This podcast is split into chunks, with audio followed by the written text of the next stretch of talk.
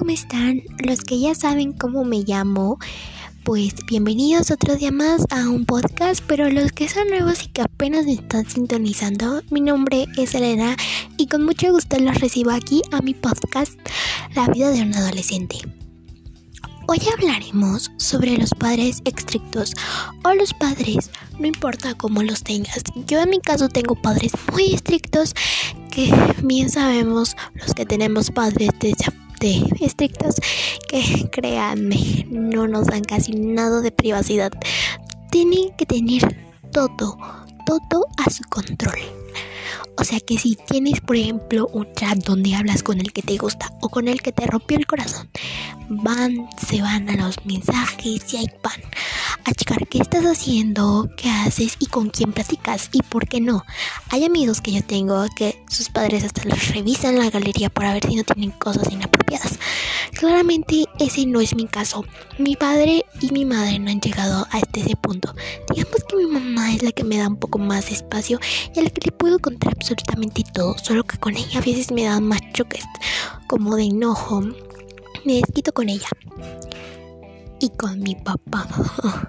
con mi papá casi no le puedo confiar nada, porque de inmediato me empieza a aconsejar. Leí un artículo en el que decía que las mujeres, cuando están enojadas o tienen alguna emoción fuerte, los hombres son los que tratan siempre de solucionarlo. Pero, pues, ese es mi caso. Estaba metida con un niño cuando apenas iba en primaria y si ya salí. Estaba metida con un niño. Era guapo, no. ¿Era güero? Sí. Podría decirse que se veía extranjero. Y aquí, en México, no hay tanto rubio. Entonces, todas las niñas de mi salón, incluyéndome a mí, estábamos locos por él. De inmediato mi papá me encontró hablando con él.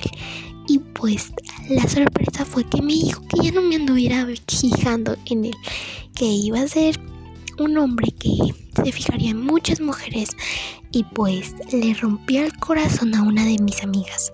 Se podría decir de esa forma. Yo ya le he dicho que lo supere, pero no me hace caso. Creo que ya me estoy desviando del tema.